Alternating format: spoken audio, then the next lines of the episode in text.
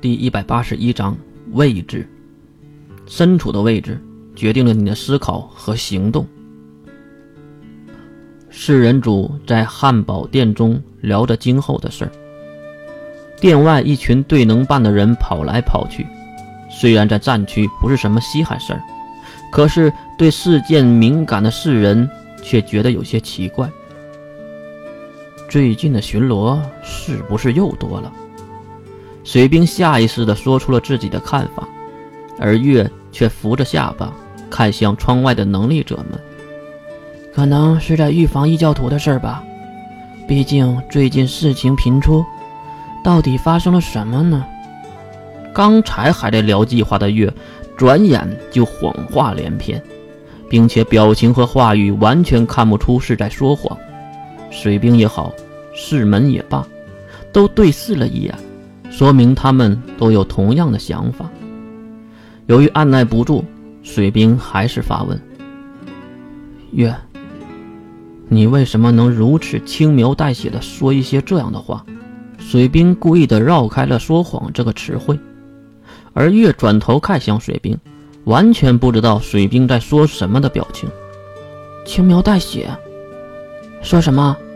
异教徒的事吗？我是在说。水兵以为月在装傻，再次的追问，而没想到的是，月脸上的笑容消失，化为严肃，还用一只手指向自己的耳朵。这个动作，水兵虽然不知道是什么意思，但是月的表情可吓到了三人。好了，下午还有一些事儿，我就先走了。晚上我会早点回去的。关灵，突然站起来的月。无视了三人的反应，直接走出了汉堡店，来到外面，月用力地伸了一个懒腰，看向那头顶蔚蓝的天空。啊，真是一个好天气呀！然后就顺着人群走向了战区的深处。至于店里剩下的三人都面面相觑，不知道过了多久。关灵才说出了第一句打破寂静的话语：“月，怎么了？”吞吞吐吐的问题没有答案，因为水兵和师门也不知道为什么月就突然变了表情。那个，这个动作是什么意思？关灵重复了刚才的动作，就是月用手指指向自己耳朵的那个动作。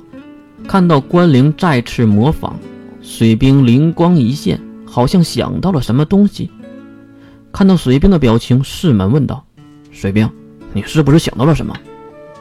水兵也是在回忆中反应过来，并用力的点点头：“呃，我记得月曾经做过这个动作，这个动作应该是想表达耳朵在听的意思。”耳朵在听，三人还是你看看我，我看看你的，完全不知道这话中的含义。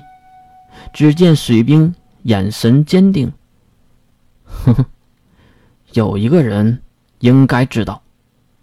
啊，谁呀？世门和关灵异口同声。只见水兵看向那已经见底的冰咖啡。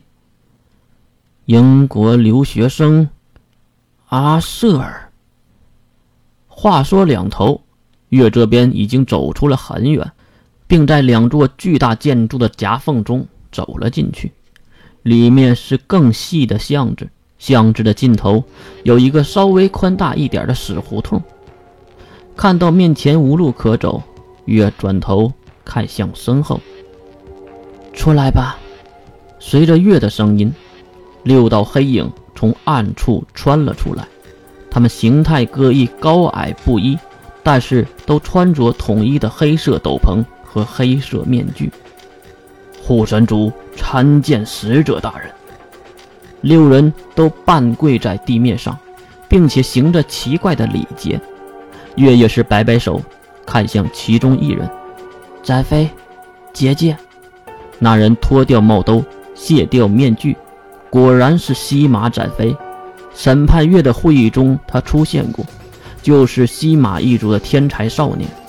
只见这个天才少年面无表情地站起身，并站着行礼：“使者大人，结界在您进入向日的时候就已经设置好了，没人会发现这里，包括耳朵。”听到这话，月才松了一口气，并且对其他人摆摆手。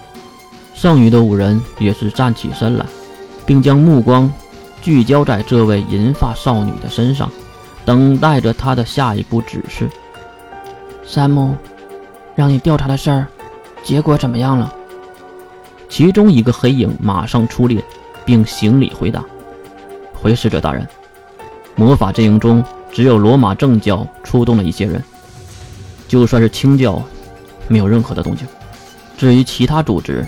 更没有把这次政客被杀当回事儿，毕竟这些年政客高层动荡，他们已经见怪不怪了。